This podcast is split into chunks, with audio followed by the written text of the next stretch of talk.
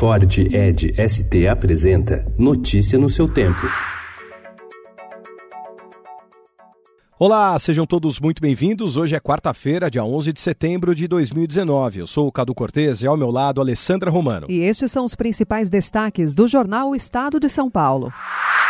Sem dinheiro, o governo vai usar FGTS no Minha Casa Minha Vida. Fundo responderá por 100% do subsídio para o programa. A medida deve destravar mais de 26 bilhões de reais em investimentos. Homicídio cai 10% em 2018. Letalidade da polícia sobe 20%. O presidente em exercício, Hamilton Mourão, e a cúpula do Congresso criticaram a afirmação de Carlos Bolsonaro de que, por vias democráticas, a transformação que o Brasil quer não acontecerá na velocidade que almejamos. Para Mourão, sem democracia, Jair Bolsonaro não teria sido eleito. O ministro da Justiça, Sérgio Moro, mandou a Polícia Federal investigar a suposta inclusão fraudulenta de um homônimo do deputado federal Hélio Negão, do PSL do Rio de Janeiro, em inquérito aberto para investigar crime previdenciário. Amigo de Jair Bolsonaro, o deputado não é alvo da investigação. Trump demite defensor de ação contra a Venezuela.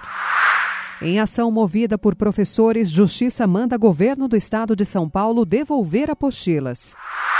Efeito Amazon, estreia de serviço de gigante americana faz empresas varejistas perderem 5 bilhões de reais. Novo iPhone. Apple muda estratégia para deixar celular com cara de mais barato. Flores para alertar contra a depressão. Um labirinto foi montado com quase 2 mil girassóis no Largo da Batata, na Zona Oeste paulistana, para permitir ao visitante conferir a jornada de um paciente com a doença.